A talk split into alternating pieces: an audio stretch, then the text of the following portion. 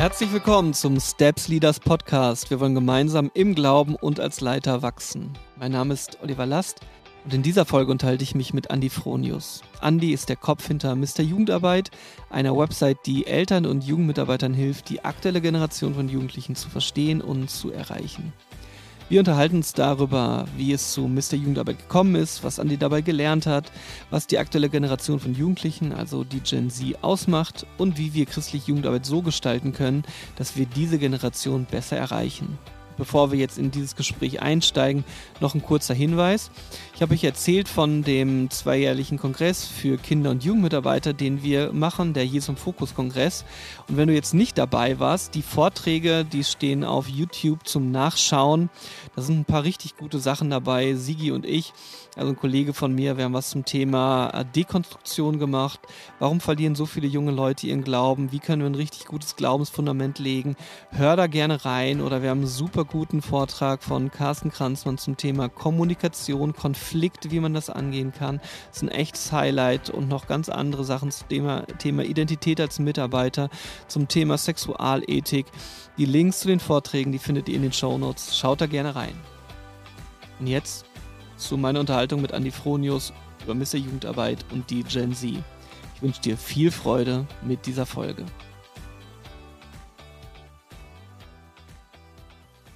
Schön, dass du im Steps Leaders Podcast bist, Andy. Ich freue mich voll auf das Gespräch mit dir. Ich nehme dich seit vielen Jahren so aus der Entfernung wahr, äh, bewundere deine Innovationskraft, wie du am Puls der Zeit bist. Du hast so verschiedene Sachen mit interessanten Namen immer gegründet. Holy Sheep, Holy Network, äh, Mr. Jugendarbeit, ja, das ist das, was unsere Hörer, Hörerinnen jetzt am besten kennen. Und äh, wir persönlich haben uns jetzt letztens auf dem Christopher mal kennengelernt und miteinander gesprochen. Und ich freue mich einfach, dass du jetzt im Podcast bist und wir ein wenig in den Austausch treten können. Also schön, dass du hier bist. Äh, wir werden anfangen mit äh, Mr. Jugendarbeit, wie das so entstanden ist. Nimm uns mal mit rein, wie, äh, wie der Weg zu deinem Herzensprojekt ist. Ja, also danke für die Einladung in den Podcast. Es ist echt cool, ein bisschen Zeit mit dir zu verbringen. Ich genieße es jedes Mal, wenn wir zusammensetzen. Du bist so ein extrem guter Zuhörer. Und ja, Mr. Jugendarbeit ist, ist auf interessanten Umwegen entstanden. Du hast ja Holy Sheep erwähnt, das habe ich während dem Theologiestudium in Basel, äh, ich war damals auf der STH, angefangen.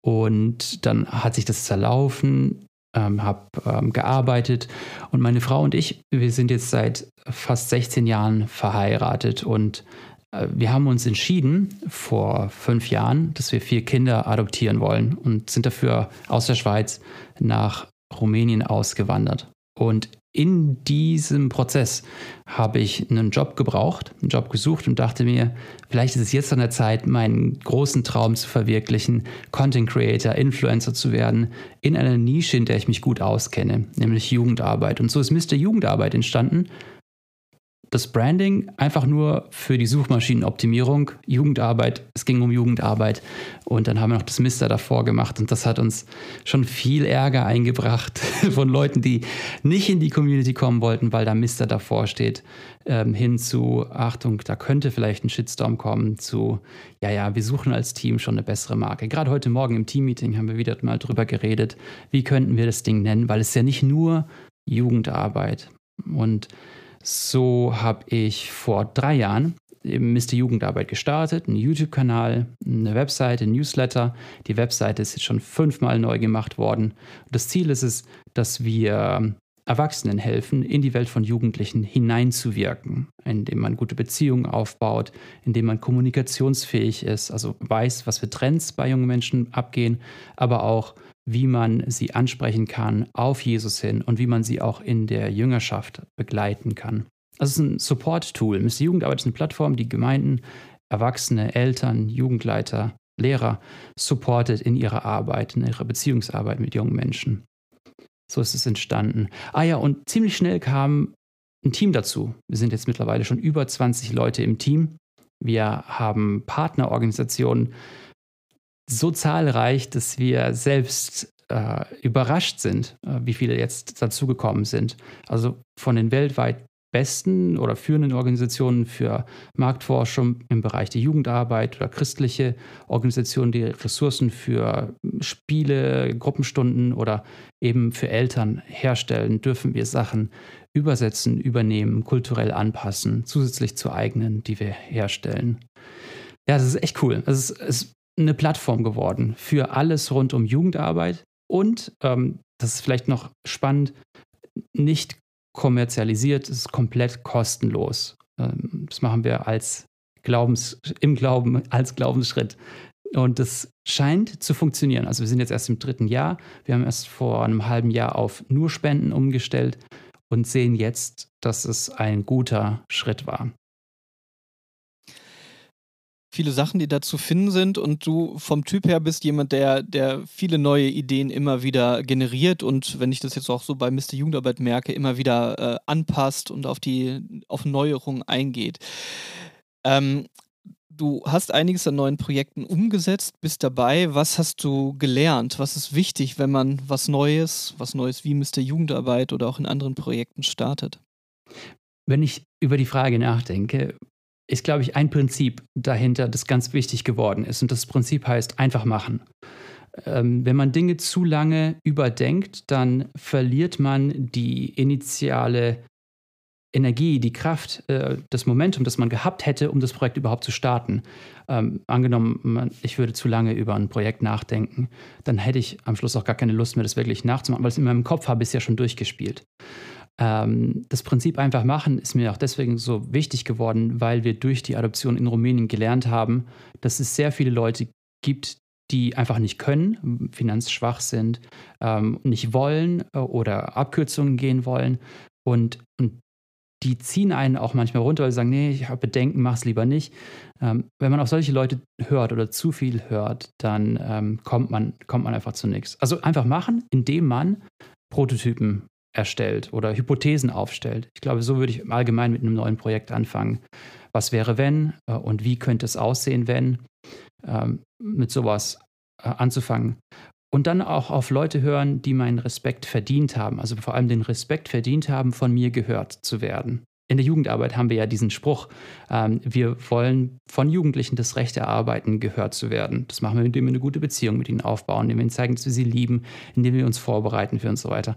Und wer hat den Respekt verdient, von mir gehört zu werden? Das sind Content Creator, YouTuber, Leute, die wirklich regelmäßig hochladen äh, und die sich in Bereiche reinarbeiten, in denen sie keinen ähm, Uni-Abschluss haben, sondern einfach machen. Sind die Leute, die ihren Garten einfach mal selbst bearbeiten, dann YouTube-Kanal draus gemacht haben. Auf solche Leute hören.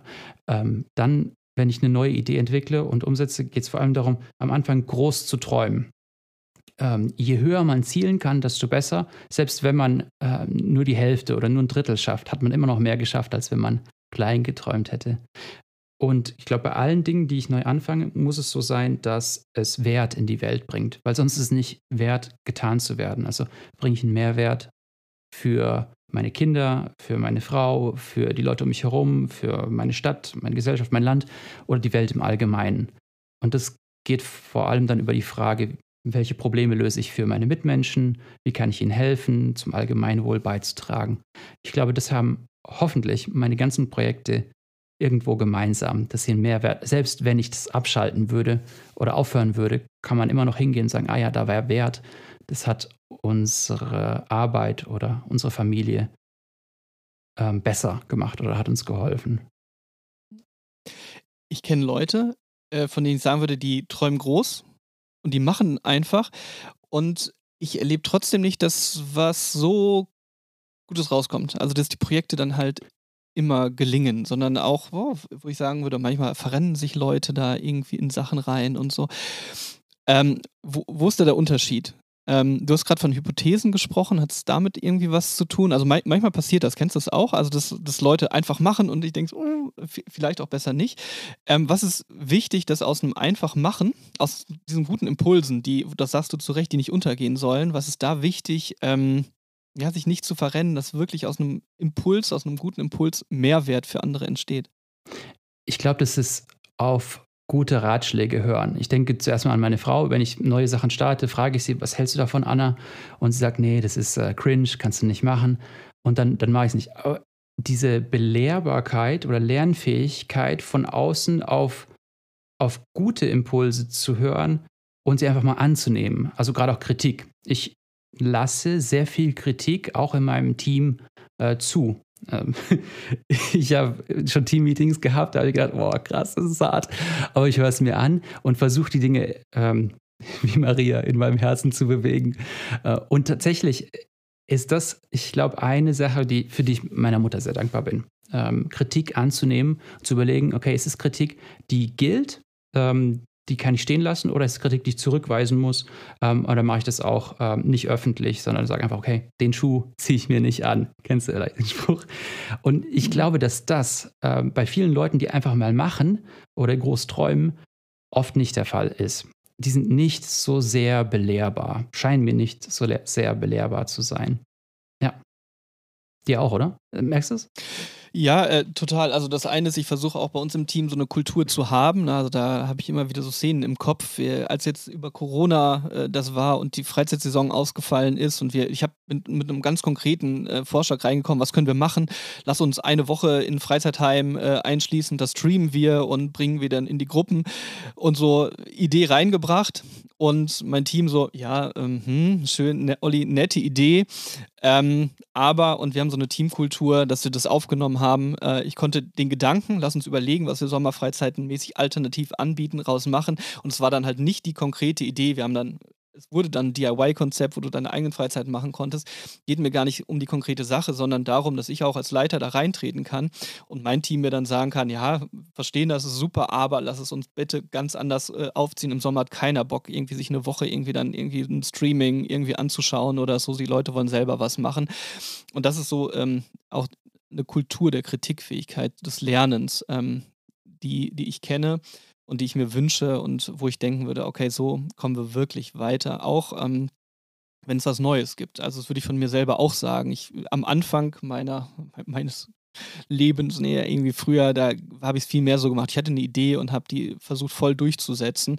Und ähm, jetzt Leute einzubeziehen bei diesem, das ist für mich auch tatsächlich voll das wichtige Kernelement geworden. Ja.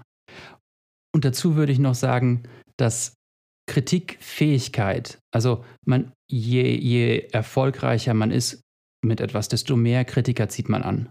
Und, und desto mehr muss man aushalten, von außen und auch von innen, damit umzugehen. Ich glaube, das ist ein, ein wichtiger Faktor, wenn man so ein Ministry aufbauen will. Gerade immer wieder Kritik einzustecken und nicht entmutigt zu sein und dann weiterzumachen.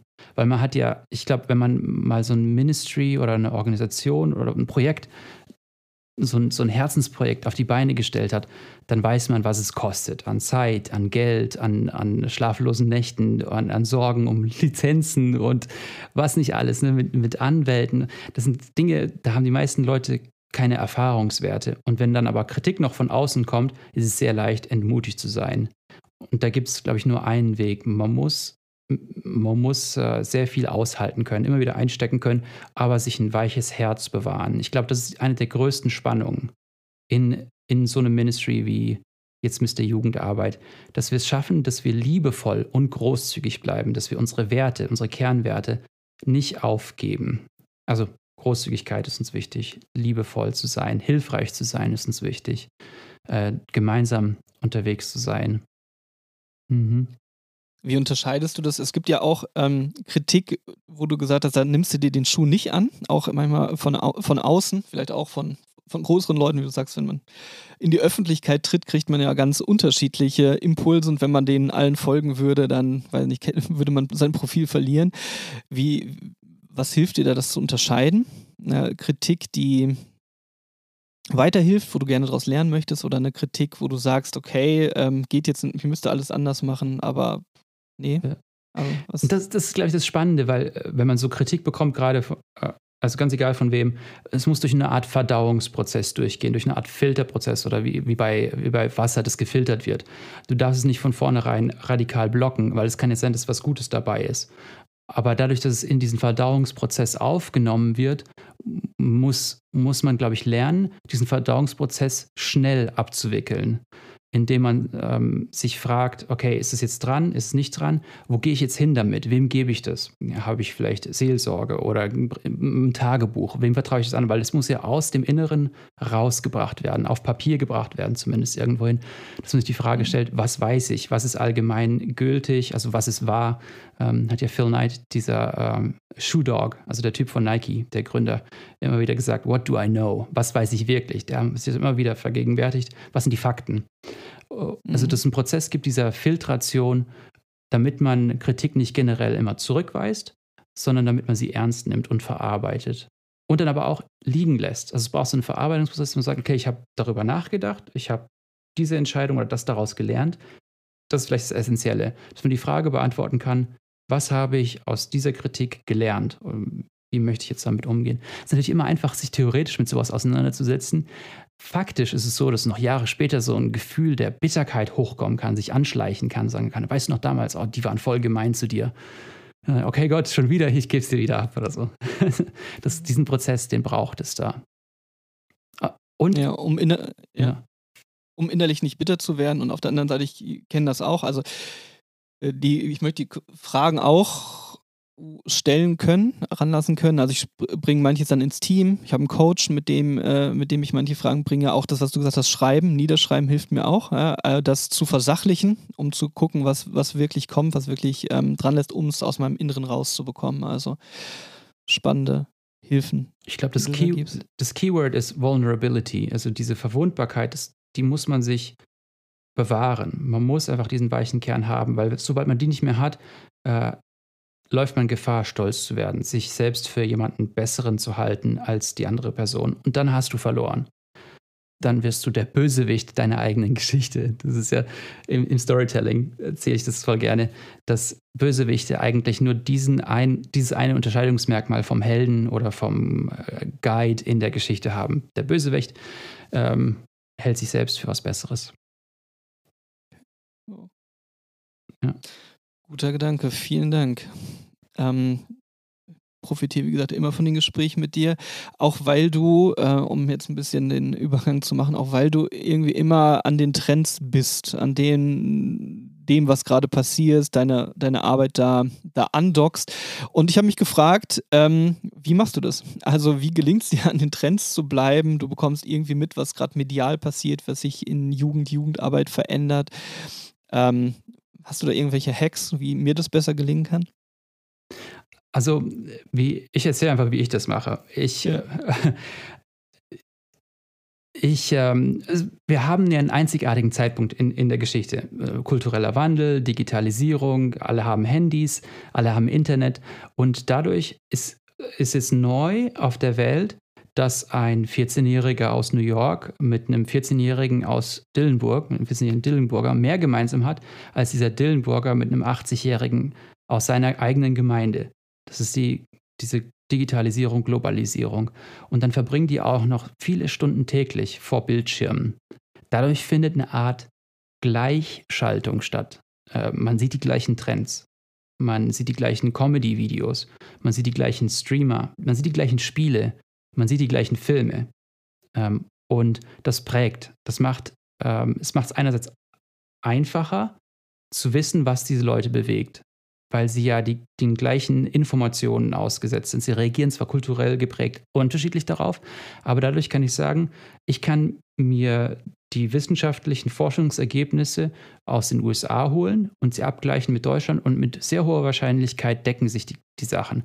Guckt man sich zum Beispiel Sexting an auf Social-Media-Plattformen, auf äh, Snapchat oder ähm, dann sieht man, dass die Probleme für eben die 14-Jährigen fast identisch sind. Die Zahlen sind sogar äh, fast identisch. Wenn ich mir von, ähm, von NRW ähm, die die offiziellen Untersuchungen angucke und die abgleiche mit irgendeiner äh, Studie aus den USA. Genau, also was ich machen kann, ist, ich kann mir also die besten Informationen von weltweit allen Ministries und Marktforschungsinstituten, die man über E-Mail-Newsletter anzapfen kann, äh, holen, abgleichen und zur Verfügung stellen. Und was wir eben noch machen, ist, wir fragen halt um die Lizenzen beziehungsweise um die äh, Erlaubnis, solche Sachen zu übersetzen und dann zu publizieren. Und wir geben die dann auch ähm, klar so weiter auf der Webseite. Also wenn man auf Mr. Jugendarbeit äh, klickt, sieht man immer, von welchem Ministry oder welchem Marktforschungsinstitut der jeweilige Artikel gesourced ist, was die Hauptquelle ist und wer noch dran gearbeitet hat. Und dadurch, dass wir so viele Informationen jeden Tag verarbeiten, also viele E-Mail-Newsletter, ähm, ist es leicht am Puls der Zeit zu bleiben, weil man sieht, ähm, ganz oft schreiben die beieinander ab. Vielleicht kennst du diesen Trend. Ähm, oftmals, wenn du dir journalistische Artikel anguckst, wird sehr viel über Twitter geschrieben. Und das ist nicht deshalb, weil Leute auf Twitter ihre ähm, News, ihren News-Content verarbeiten, sondern weil Journalisten ihren Content, äh, ihren News-Content auf Twitter verarbeiten. Das heißt, Journalisten schreiben bei Journalisten ab über Twitter. Denn die meisten Leute, also gerade in den USA, konsumieren ihre Nachrichten über Facebook. Und das ist ein Trend, den ich auch zunehmend im deutschsprachigen Raum sehe. Da wird ähm, der ZDF ähm, auf Facebook konsumiert und zwar immer häufiger als tatsächlich dann über das Fernsehen. Äh, ganz äh, konkret, du kriegst viele Newsletter? Ja. Ja, also da ist das, du folgst bestimmten Leuten auf Twitter? Nein, nicht, Twi nicht Twitter. Twitter äh, ist ein sehr toxischer Ort. Ich, ich, bin mit Twitter, ich bin mit Twitter nie so richtig warm geworden. Vor allem, vor allem E-Mail-Newsletter. Genau. Vor allen Dingen, vor allen Dingen E-Mail-Newsletter und da bist du bei Marktforschungsinstituten, wenn wir jetzt auf Mr. Jugendarbeit gehen und sehen, wo deine, äh, wo die Ergebnisse herkommen, dann findet man auch die Organisationen, die dir da am wichtigsten sind, um irgendwie am Puls zu bleiben. Genau. Allen voran würde ich sagen, ist Axis. Ähm, das war eine prägende Organisation. Ich glaube, als ich Mr. Jugendarbeit gestartet habe, war das auch eine der Hauptinspirationen für die Plattform, zu sagen, ich hätte gerne so eine Art von Ministry, das in die Richtung geht. Ja, ähm, lass uns auf jeden Fall den Link in die Shownotes packen, vielleicht noch das ein oder andere, wo du sagen könntest, da können Leute auf dem Laufenden bleiben. Das wäre doch super. Und auf Mr. Jugendarbeit findet man noch so die anderen Sachen, wie man da weiterkommt. Hilft mir auch schon mal weiter, ja. mich da reinzugeben. Ähm, du hast es schon anklingen lassen, Mr. Jugendarbeit äh, hat einen permanenten Wandlungsprozess. Ich habe jetzt gerade nochmal nachgeschaut. Jetzt heißt es Jugendliche besser verstehen, Know-how für Eltern und Mentoren. Ähm, also ganz stark der Fokus, Jugendliche besser zu verstehen. Du startest äh, im November auch einen Workshop zu Gen Z. Ähm, lass uns da jetzt nochmal ein bisschen reintauchen, die, was es im Moment bedeutet, Jugendliche besser zu verstehen. Ähm, fangen wir allgemein an. Äh, Gibt es bestimmt viel zu, zu sagen. Was ist Gen Z? Nimm uns da mal mit rein. Ja. Lass uns Jugendliche besser verstehen. Genau. Also ich fange mal mit dem Jugendliche besser verstehen an, warum wir diesen Slogan gewählt haben. Mhm. Wir haben uns überlegt, wie können wir kommunizieren, was wir machen und Jugendliche besser verstehen ist das Outcome, also das Ergebnis. Wenn man unsere Inhalte konsumiert, dann versteht man Jugendliche besser. Das heißt, wir versprechen dir, du verstehst Jugendliche besser, wenn du unsere Inhalte konsumierst. Wir haben unsere Leserinnen und Leser befragt, was habt ihr von Mr. Jugendarbeit, was macht ihr gerne? Und dann haben sie in ihrer Selbstbeschreibung von Mr. Jugendarbeit gesagt, Mr. Jugendarbeit ist für mich Know-how. Ich habe Know-how für meine Jugendarbeit, Know-how, wie ich ein besserer Mentor sein kann oder ein besserer Elternteil sein kann. Und so haben wir die Sprache unserer Leserinnen und Leser übernommen, deswegen das Wort Know-how reingebaut, weil, weil sie es selbst so definieren würden. Und das Ergebnis, wenn man Zeit mit der Plattform verbringt, dann lernt man Jugendliche besser zu verstehen. Dadurch, dass wir den Namen Mr. Jugendarbeit haben, haben wir das Problem, dass sehr viele Leute, die eigentlich für Erziehungsfragen lesen würden, abgeschreckt sind, weil da Jugendarbeit steht. Sie sagen, ich mache keine Jugendarbeit. Es wäre schön, wenn wir da eine bessere Brand hätten und wir arbeiten auch aktiv dran. Gen Z, das ist ja die junge Generation, die im Moment die größte Generation, die auf dem Planeten Erde lebt. Das sind die jungen Leute, die, ähm, ich würde sagen, bis 2010 geboren wurden. Ähm, und ähm, da würde ich dann den Cut machen. Ab 2010 würde ich dann von Generation Alpha sprechen. Also das ist die Generation, die jetzt dieses Jahr Teenager werden das ist Alpha. Genau. Und bei diesen Generationsdefinitionen finde ich es immer lustig, dass Agenturen und Marktforschungsunternehmen sehr viel Geld damit verdienen, indem sie sagen, das ist Generation Z und so kannst du sie beschäftigen. Ähm, das wollen sie auf dem Arbeitsmarkt. Zum Beispiel sagen manche Leute, ähm, gerade im amerikanischen Bereich, Gen Z wünscht sich nicht nur einmal die Woche oder einmal im Monat bezahlt zu werden, sondern täglich ein Sold für die getane Arbeit zu bekommen.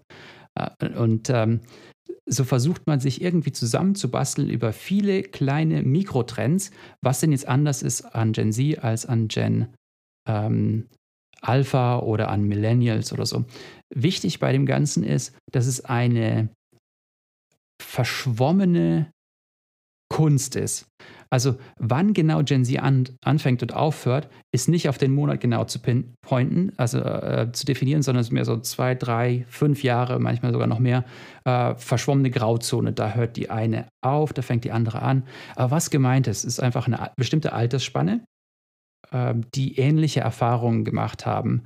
Und man versucht, die Leute so in Schubladen zu stecken, um sie besser zu verstehen, um ihnen besser dienen zu können, beziehungsweise um und das ist eigentlich der Grund, äh, es kommt ja aus dem Marketing vor allem, um ihnen besser Dinge verkaufen zu können. Genau.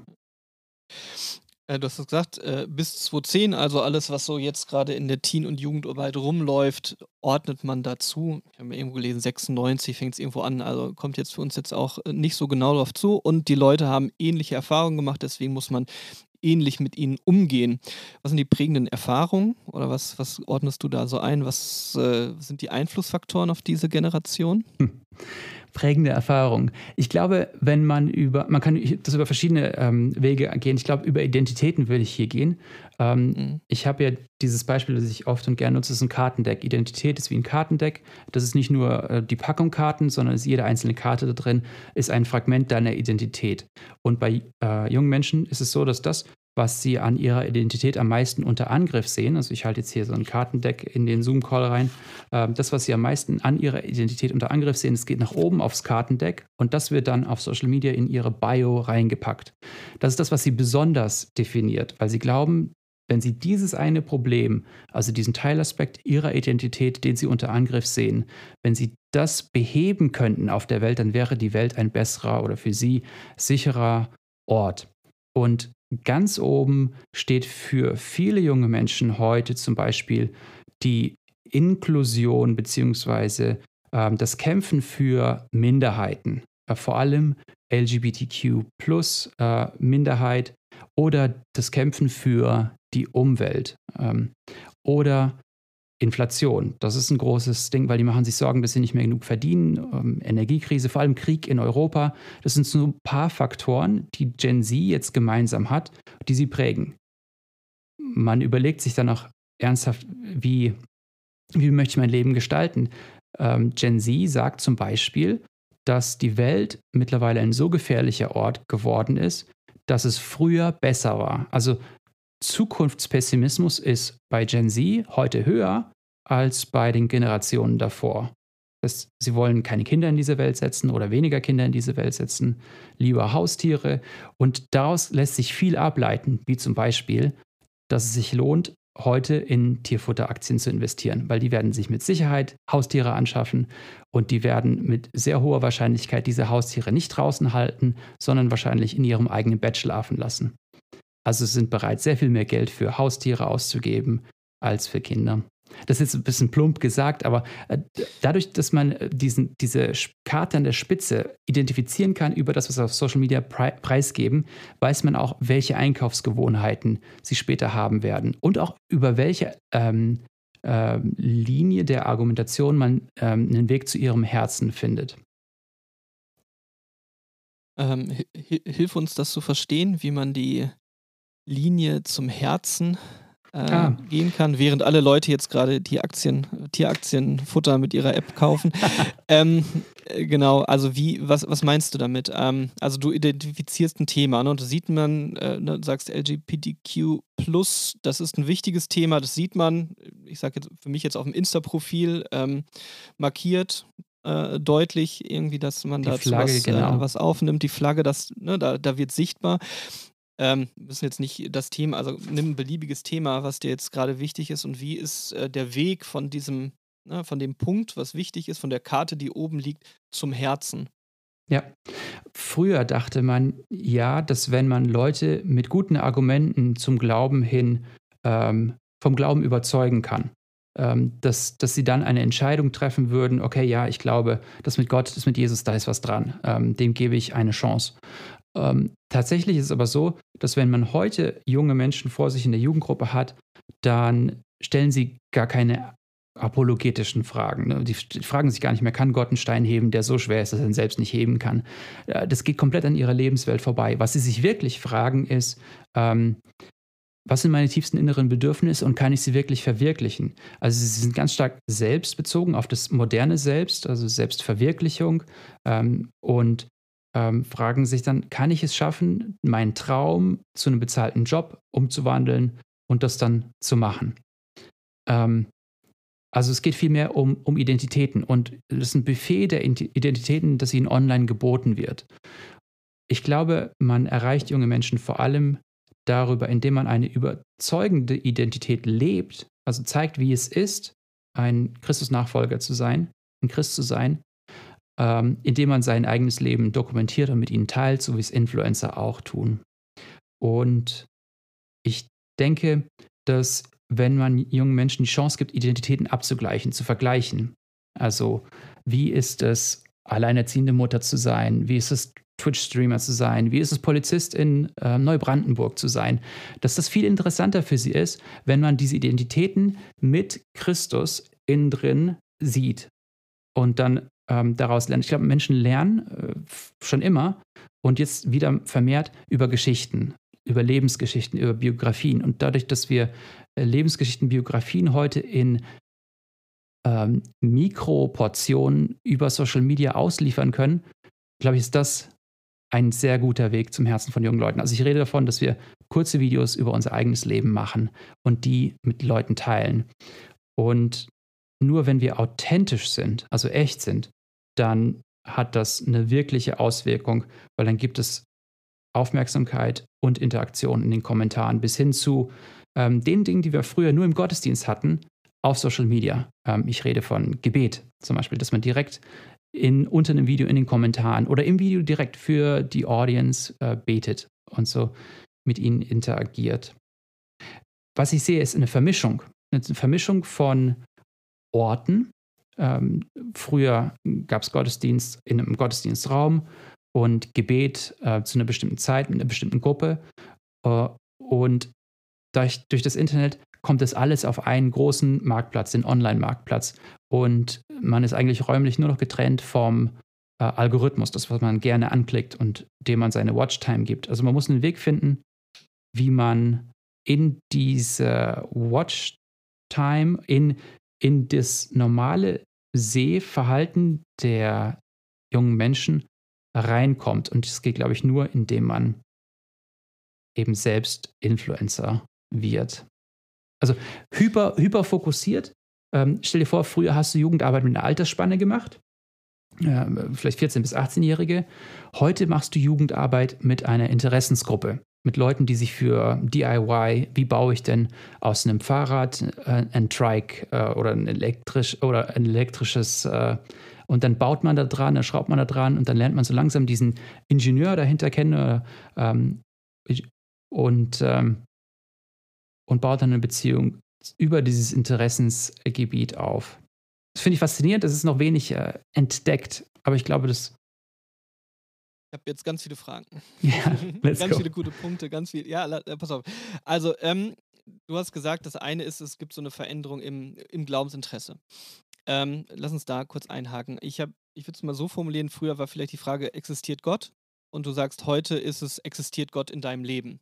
Ja, also als, als Mensch, als Jugendmitarbeiter, als irgendwas, kann ich davon lernen? Gibt es das so ein Stück weit wieder? Und ähm, also es ist gar nicht so die, die rationale Frage, die, die hat auch einen Wert, aber nicht mehr den zentralen Wert, sondern die Frage ist wirklich, wird Gott sichtbar in deinem äh, Leben in der Jugendgruppe, aber auch in deinem Social Media Leben? Das ist so der Unterschied, wo du sagen würdest, dass ähm, das, das, ist eine wirkliche Veränderung auch im Glauben kennenlernen dann.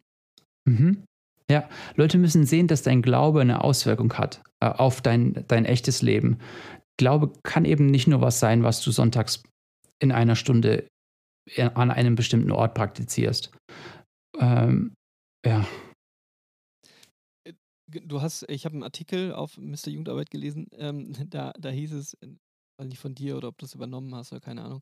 Äh, Generation Alpha und Gen Z verbringen mehr Zeit mit Influencern als mit ihren Freunden, war das in, in diesem Artikel. Das, äh, ja, das ist eine Headline, die, die benutzen wir gerne. Ja. Ich glaube, die hat mir, das hat, zum ersten Mal habe ich die bei Sam Dieterle gehört und der müsse sie von äh, Abdil Spy haben und das ist eine Agentur aus Deutschland.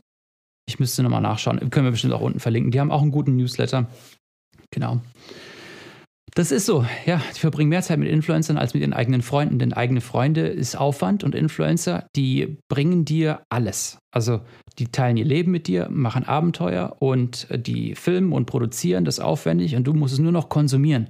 Also du bist ein Konsument von einer Beziehung, aber dadurch, dass Influencer alles oder fast alles aus ihrem privaten Leben preisgeben, hast du das Gefühl, es sind Freunde, die alles mit dir teilen es entsteht eine parasoziale Beziehung. Also es ist keine echte Beziehung, weil sie kennen dich ja nicht, aber du hast das Gefühl, sie gut zu kennen.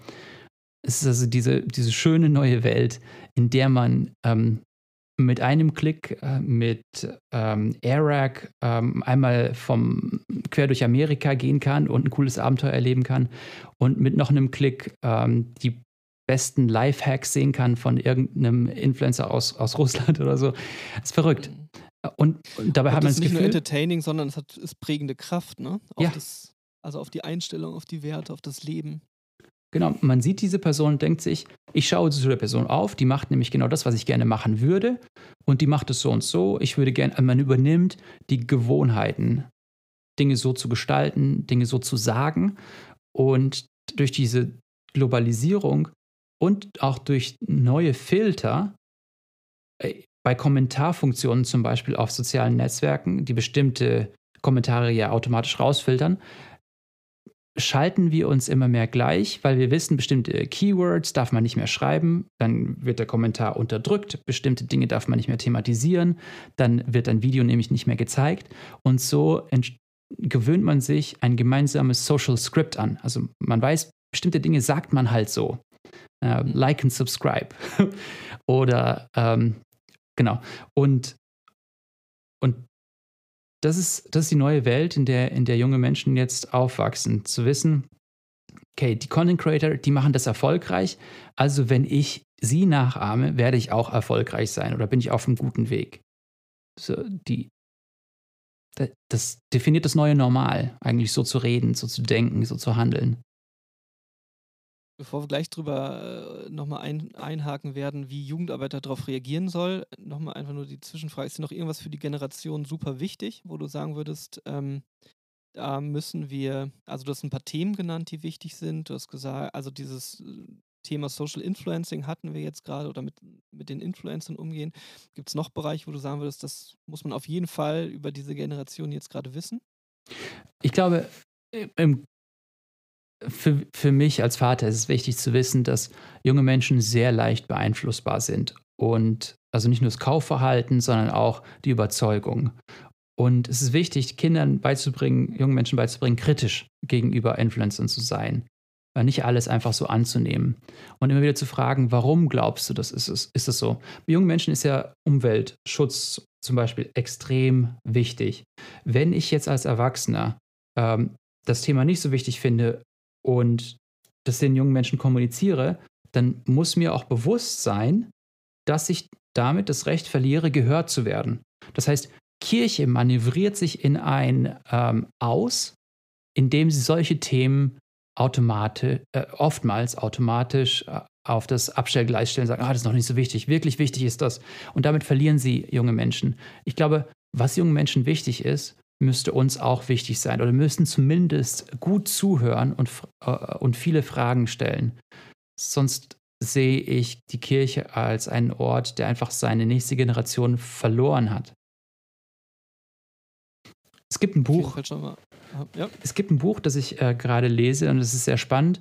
Es ist von einem, ich glaube, Carl Truman. Ähm, ich glaube, es ist the, the Rise of the Modern Self für Leute, die sich damit mal auseinandersetzen wollen, wie sich seit den 68ern eigentlich, wie sich, also es geht vor allem auch um das Thema LGBTQ und ähm, andere Themen der Moderne, also Sexualität, das Ausleben äh, von dem und das, das moderne Selbst, dass das so wichtig geworden ist, wo das herkommt. Es hat ja eine historische Komponente, eine politische Komponente und viele weitere Komponenten. Und deswegen, also, dass ich die Kirche da nicht so überrascht sehen sollte, weil das, das ist ja lange im, in der Mache, ähm, beziehungsweise lange im Entstehen.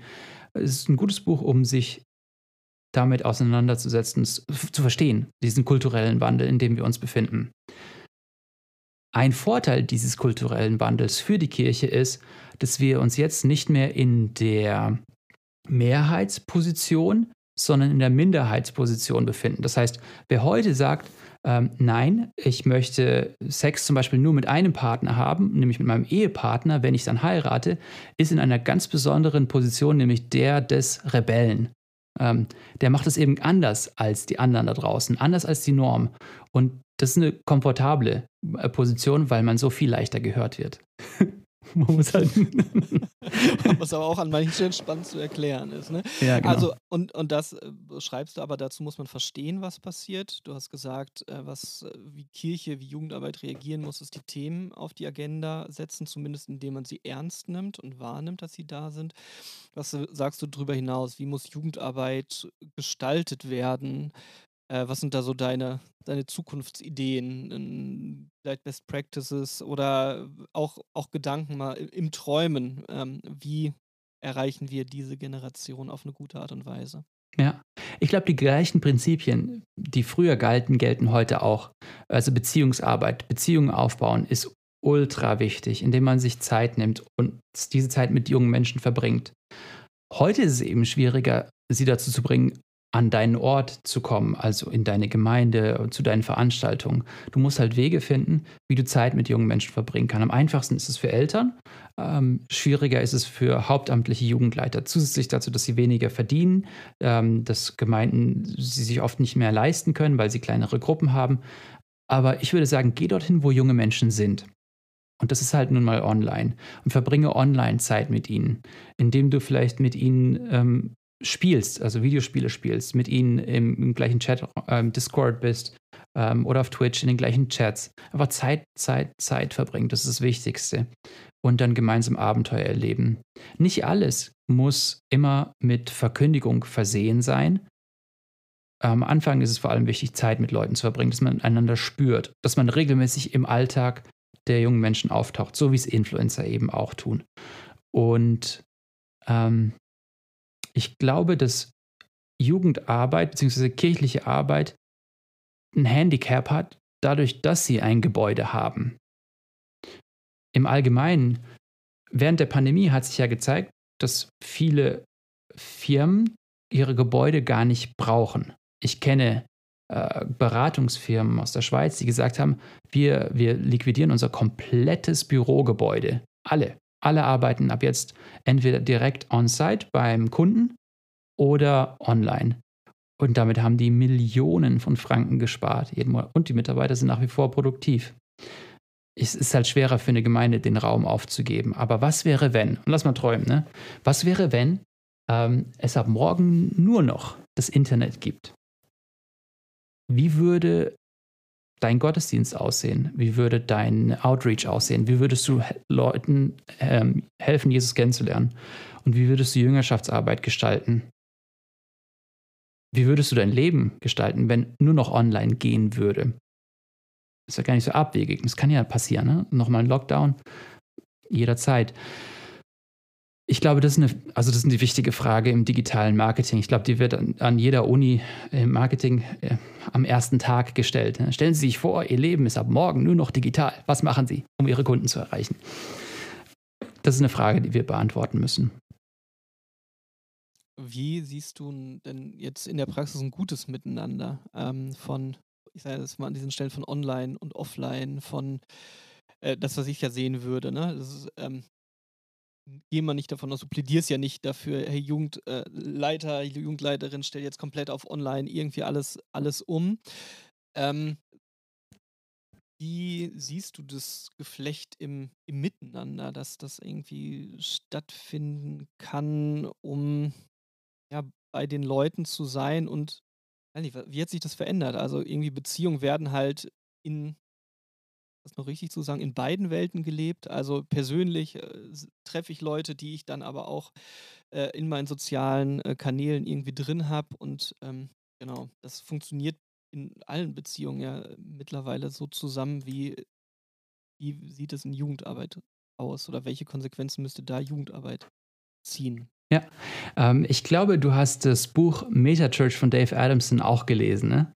Auf deine Empfehlung hin, ja. Genau, ein super Buch. Und in dem Buch spricht er von einem Omnichannel Approach, also einem Omnichannel-Ansatz, der äh, sowohl de, den physischen Ort beinhaltet als auch den digitalen Ort. Und als Beispiel nimmt er, ich glaube, eine äh, Home Depot äh, in Amerika, also sowas wie Hornbach dort drüben. Und die haben herausgefunden, dass ähm, dieser Omnichannel Approach, bei dem man online Dinge bestellen kann, aber dann im Laden abholen kann, der beste ist, weil ähm, man die Beratung vor Ort hat, hat, man hat die Beratung online und wenn man dann ein Produkt abholen kommt im Laden, kauft man dann doch noch ein bisschen mehr. Das hat sich für sie als äußerst gewinnbringend herausgestellt. Omnichannel bedeutet eben sowohl als auch, beides zu tun und das in der Ergänzung ähm, besonders effektiv ist. Gemeinden oder Jugendarbeiten, die sagen, okay, wir sind nur offline, ähm, die haben eine Stärke, aber eben auch eine sehr große Schwäche, weil sie online nicht zu finden sind. Das heißt, sie sind, sie sind insular, also eine Insel für sich, schwer dahin zu kommen, nur wenn man äh, eingeladen wird oder mitgebracht wird.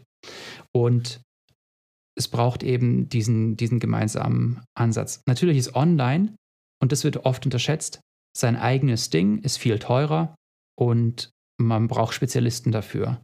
In den USA ist es gang und gäbe mittlerweile, gerade bei großen Gemeinden, einen Online-Pastor, eine Online-Pastorin einzustellen. Und in Deutschland kommt es auch so langsam. Da werden die ersten Online-Pastorate ausgeschrieben. Das heißt, du bist angestellt, um nur online zu predigen in Kurzvideos, um nur online zu beten mit Leuten, um nur online Seelsorge zu machen, um die sozialen Medienkanäle als Ausdrücke der lokalen Gemeinde zu gestalten. Und Online und Offline unterscheiden sich dann natürlich in der Art und Weise, wie Dinge aufgebaut sind. Zum Beispiel hat man während der Pandemie herausgefunden, dass Gottesdienste, die mit dem Lobpreis online starten, viel häufiger abgebrochen werden. Aber wenn die Predigt direkt startet und der Lobpreis am Ende oder gar nicht mehr äh, übertragen wird, Leute viel mehr ein ganzes Stück vom Gottesdienst mit ähm, schauen, konsumieren oder mit, miterleben, vielleicht auch übernehmen in den Alltag. Es braucht also andere einen anderen Aufbau, eine andere Struktur von gleichen Inhalten, aber eben, eben neu gedacht. Und es braucht beides.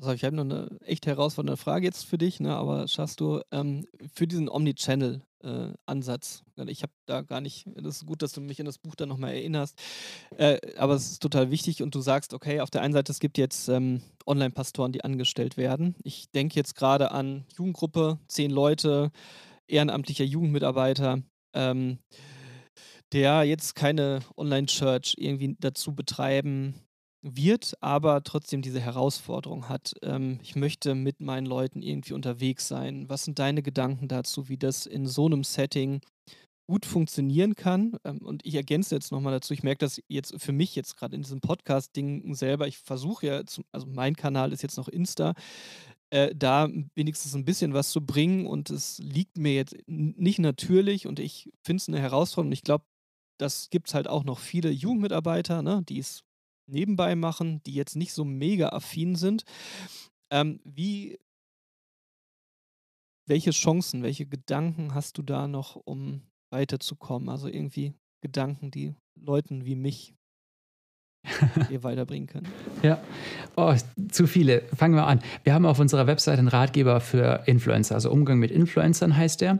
Da kann man einerseits alles Mögliche über Influencer lernen, wie sie ticken, warum sie so erfolgreich sind und was du tun und sagen könntest, wenn deine Kids Influencer werden wollen. Und es hat auch Vorteile, Influencer zu sein, weil Influencer sind die erfolgreiche Ausdrucksform von Leuten, die Einfluss ausüben, sind viel beliebter als äh, Stars, äh, als Filmstars und haben auch mehr Einfluss als Filmstars. Was, wenn Influencer dir was empfehlen, dann ist es so, als würde ein Freund dir was empfehlen. Dieses Wissen ähm, sollte einem keine Angst machen, sondern sollte einem Mut machen. Du kannst Influencer nutzen für deine Arbeit. Du kannst Influencer identifizieren, deren Inhalte du in deiner Jugendarbeit teilen kannst. Äh, geh mal auf Lifeline oder The Real Life Guys oder andere ähm, gute Influencer, deren Inhalte du könntest komplette Gruppenstunden und Andachten auf solche Interviews von Influencern aufbauen. Das macht es leicht, weil die Kids schauen sowas schon und sie schauen sowas gerne. Dann würde ich sagen, verhalte dich nicht wie ein Influencer mit deinen Jugendlichen, sondern verhalte dich wie ein Guide. Stell dir vor, du bist ihr Ratgeber, ihr Begleiter, äh, der sieht, was sie online publizieren und das liked, der ermutigende Kommentare schreibt, ermutigende Nachrichten, ähm, der online auch mal sagt, hey, ich denke an dich, ähm, ich habe gerade für dich gebetet oder äh, was beschäftigt dich gerade oder kannst du mir aktuelle Influencer empfehlen oder hast du von dieser Kontroverse mitbekommen, was hältst du davon und so weiter.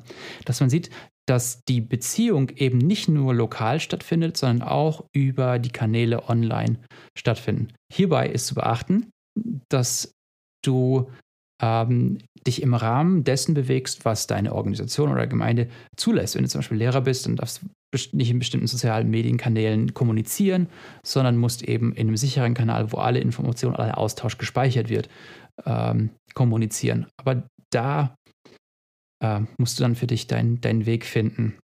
Je kleiner die Gruppe, desto einfacher. Ähm, weil es da eben noch nicht so reguliert ist. Da darfst du eine WhatsApp-Gruppe machen und einfach mal so ähm, mit den Leuten äh, schreiben. Okay, also nicht verbiegen, äh, auf Influencer tun, aber das äh, Business verstehen, irgendwie informiert bleiben, damit ich irgendwie kuratieren kann, auf Leute hinweisen kann, äh, Kontroversen mal aufnehmen und das vielleicht, wenn ich es mitbekomme, äh, was für Themen gerade aktuell sind, die dann auch aufgreifen in, in, meine, in meine Stunde, wo, was weiß ich, wo wir zusammenkommen in die Form von Arbeit, wo wir dabei sind. Genau. Wir haben da so ein Newsletter, äh, unser Mr. Jugendarbeit Newsletter, da sind ganz oft Beziehungsfragen am Ende eines Artikels dabei. Zum Beispiel hatten wir letztens was über das Thema Sexting. Das sind gute Fragen, in, die es einem ermöglichen, äh, das Thema auf eine nicht peinliche Art und Weise anzusprechen mit den eigenen Kindern oder der Jugendgruppe, ähm, wo man den Jugendlichen dann auch mittels der Fragen Werte vermitteln kann, ähm, Selbstwert und einfach sagen kann, hey, du musst das nicht machen, nur wenn das alle anderen machen.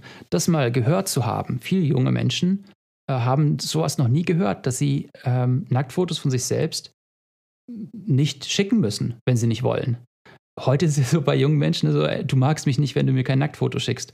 Das ist äh, so, so plump und so dumm eigentlich. Und dass Kids darauf reinfallen, weil es ihnen einfach niemand gesagt hat, dass sie das nie machen müssen. Und deswegen ist gut, sich mit diesen Themen zu beschäftigen, die uns bewegen. Andi, zum Schluss ähm, meine Frage am Podcastende. Sag mal, ein Tipp, wenn jetzt junger Leiter, junge Leiterin zuhört nach diesem Gespräch, wichtig, was ist ein Herzensanliegen, was möchtest du Leuten mit auf den Weg geben? Jugendarbeit bzw. die Begleitung von jungen Menschen ist immer auf Zeit.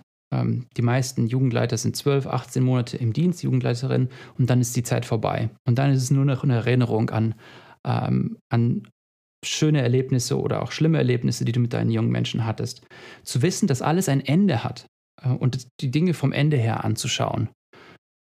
Zu überlegen, wie kann ich meinen jungen Menschen dienen ein Vorbild sein, ein authentisches Vorbild, also auch meine eigenen Schwächen mit ihnen teilen, auf eine Art und Weise, die, äh, die ihnen hilft, im Leben weiterzukommen. Ich würde immer vom Ende her denken. Das wäre ein, ein großer, ein wichtiger Tipp. Stell dir mal vor, wenn du, wenn du Kinder hast, wie viele Sommer hast du noch, bis die 18 sind? Das sind die Urlaube, die du mit denen machen kannst. Oder äh, bis zum Abschluss, zum Abitur, wie viele Sommerferien, wie viele Camps kannst du noch mit diesem einen Jugendlichen und dieser einen Jugendlichen machen? Und was möchtest du in dieser Zeit erreichen? Was möchtest du, dass sie mit Sicherheit mitnehmen aus der Arbeit? Und ich glaube, es kommt auf, auf nur zwei, drei Sachen runter, nämlich die Identität, dass du als Leiterin, als Leiter und auch sie ähm, genug sind aufgrund von dem, von was Jesus für sie getan hat. Zu wissen, ähm, wenn ich aus der Jugendarbeit raus bin, zu wissen, okay, ich bin genug ähm, weil Jesus ähm, sein Leben für mich gegeben hat, mir meine Sünden vergeben hat, ähm, dass, sie, dass sie zugehörig sind, zur Gemeinde, zum Leib Christi, dass das ihr Tribe ist, dass sie dort immer willkommen sind und dass ähm, sie dafür auch geschaffen wurden, Teil von dieser Gemeinschaft zu sein und dass ihr Sinn im Leben darin besteht, Teil von Gottes größerer Geschichte zu sein. Nicht die große Selbstverwirklichungsgeschichte als Influencer, viel Geld zu verdienen oder Einfluss in Politik zu bekommen ähm, oder irgendwelche materiellen Güter anzuhäufen, sondern dass am Schluss wirklich nur darauf ankommt, war ich Teil von Gottes größerer Geschichte, habe ich mich von Gott gebrauchen lassen und habe ich ihn groß gemacht mit meinem Leben. Es sind diese drei Dinge, die eine Identität als Christen ausmachen, die uns unterscheiden. Für alles andere gibt es bei Influencern oder bei anderen Vereinen bessere Angebote. Und das ist der USP, macht dich, also der, das der unique, Unique Selling Proposition, das, was Gemeinden eigentlich gut machen oder können sollten. Sie, dein Leben und deine Arbeit vom Ende her und guck, wo du diese drei Elemente so oft wie möglich einbauen kannst. Danke, Andi, dass du jetzt am Ende nochmal so deinen Herzschlag irgendwie mitgegeben hast und mitgeben konntest, dass es genau darum geht dass, äh, dass Jugendliche diese Erfahrung machen oder dieses, dieses Wissen über Christus haben und das bei allem Nerdigen, was wir vielleicht jetzt gesprochen haben oder was man über, ich weiß nicht, welche Begriffe wir an USP und an Discord-Channels und was auch immer man da jetzt auch alles noch machen kann, dass es nicht der Kern ist, sondern dass, ähm, dass Christus groß gemacht wird im Leben von Jugendlichen. Danke, dass du da rein so investierst, auch mit Mr. Jugendarbeit helfen möchtest, dass wir Jugendliche besser verstehen und danke für dieses Gespräch, das wir führen konnten. Segen dir. Danke dir. Danke für die Zeit. Danke, dass du dabei sein konntest. Immer cool, mit dir unterwegs zu sein. Das war meine Unterhaltung mit Andy Fronius über seine Erfahrung mit Mr. Jugendarbeit und seine Einblicke in die Gen Z. In den Shownotes findest du jetzt jede Menge Links zu allen Punkten, über die wir gesprochen haben, zu Mr. Jugendarbeit, zur Access und zu Andys Buchempfehlungen. Wir hören uns wieder beim nächsten Steps Leaders Podcast. Wenn du bis dahin noch mehr Content rund um Leiterschaft, Glaube und Jugendarbeit haben willst, dann schau gerne auch auf steps-leaders.de vorbei. Da veröffentlichen wir jede Woche neue Beiträge und du hast dir direkt die Möglichkeit, Kontakt mit uns aufzunehmen. Mach's gut. Ich wünsche dir, dass du im Glauben und als Leiter wächst.